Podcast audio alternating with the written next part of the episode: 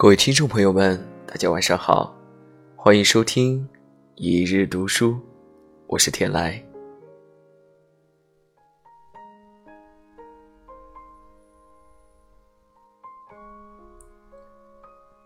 今天晚上为大家分享的文章是来自于著名的作者艾明雅，文章的题目叫做《不爽就换个姿势》。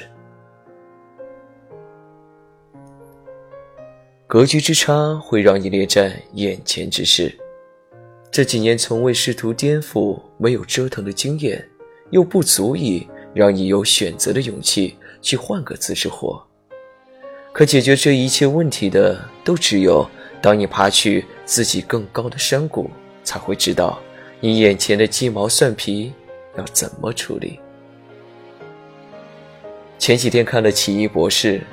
一个骄傲自负的优秀外科医生，也是一名医学博士，在一场车祸中双手神经全部损毁，现代医学无法完全拯救他。绝望顿生之时，却意外地发现了一种类似宗教信仰的东西，可以让他重新出发。这不在他的认知范围以内，甚至挑战他几十年以来的科学信仰。但是，因得痊愈的渴望，只得去尝试，却意外地成为了一名依靠法术来拯救和守护地球的异能人士。拯救博士的女法师说：“过去你是个唯物主义者，你用一把手术刀拯救世人，自诩为神。于是你迫切地想要回到过去那种方式来掌控你自己的生活。”可是有没有想过，从今以后，法术也是拯救人类的一种，对你而言不过是殊途同归。我们身边有无数奇异博士这样的人，前三十年他们无往不胜，给自己成就功名，奖牌摆了一柜子。某一天，被动或是主动，这一切成为泡影。你开始重新思考：我是谁？我从哪里来？我要到哪里去？我莫名的被法师的这句话戳中了。到了一定的时候，生活中某些原有的模式的崩塌，或许是提醒你，你可以尝试用另外一种体系来构建你对世界和生活的认知了。与其说那位外科医生经历了求医之痛，不如说他在面临一个人生上半场和下半场的选择。或许需要你去信仰你上半生根本不相信的事情。如果是你，你敢吗？多数人都不敢。一个人的前半生和后半生究竟有多大的区别？一书的经典小说《我的前半生》，据说要拍成影视。一个上半生无忧无虑的阔太太，婚姻巨变，被迫成为了老白领，却触摸到了人生另一种质感。而她的闺蜜却完全掉了个个，前半生一颗钉子都靠自己赚来，下半生却只想悠悠然然的当个太太。曾经很多人问我，什么是三十岁之痛？是裂变。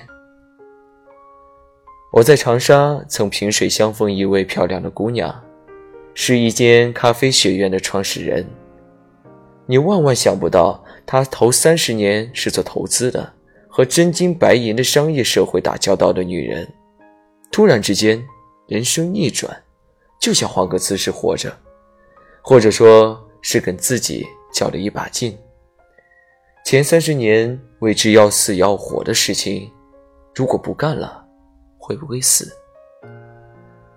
他说那一年他怎么都没劲，挣钱没劲，回家就和老公吵架，动不动就想哭，甚至以为自己早更了，不想上班，觉得没希望，想了很多办法。都没有办法回到前几年在那个商场意气风发的自己。有天突然想明白，我的心告诉我，我不想做这个了，那就不做啊，不就那么简单吗？我说那是因为，当你不想做的时候，无数个声音会嘲笑自己，看你不行，你坚持不了，你是个 loser。他沉默了一会儿，眼眶湿润，说：“是的，就是这样。你看，这就是女人。我们看似不可一世，可连自己做个选择都要恨自己。有多少人殚精竭虑和孩子的班主任搞好关系，和邻居搞好关系？”逢人点点头微笑，可是和自己的关系最最差。尤其是那些荒年年份，你过去的模样被打碎，你崭新的模样未建立。你在夜里痛恨自己，和自己无法和解。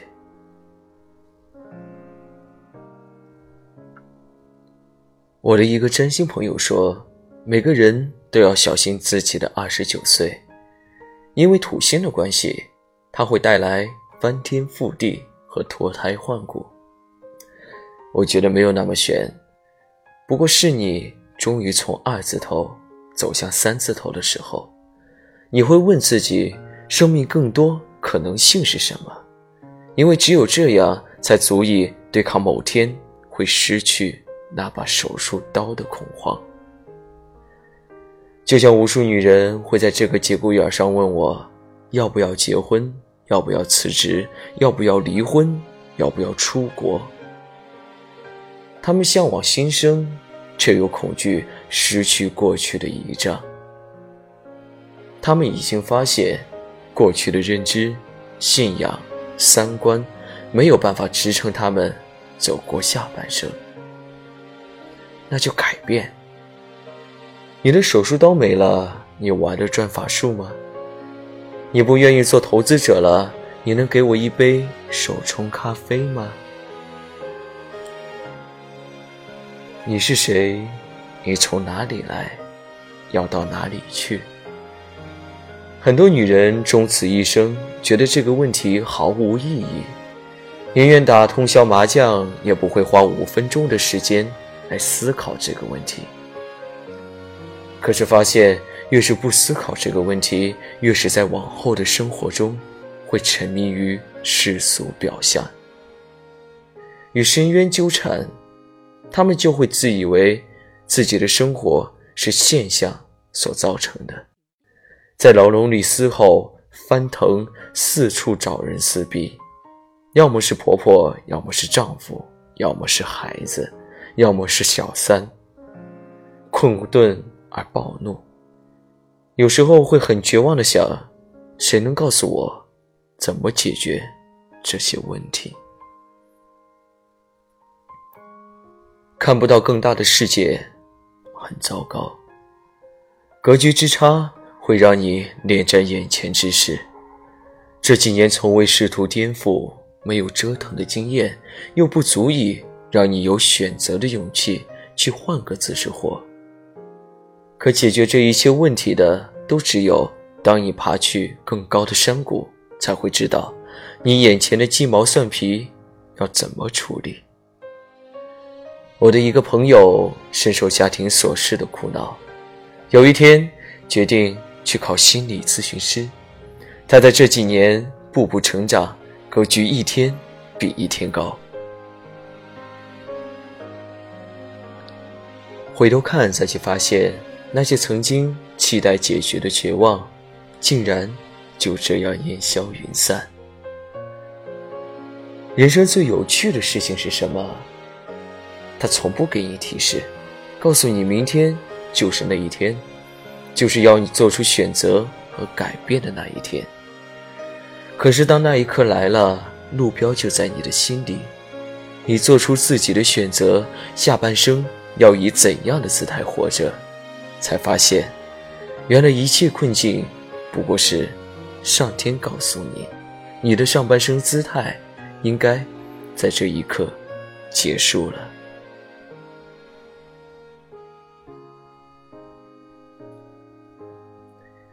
一位芭蕾舞蹈师说：“一个舞者有两次死亡，第一次是停止跳舞的那一刻，他要面临的是今后的重生。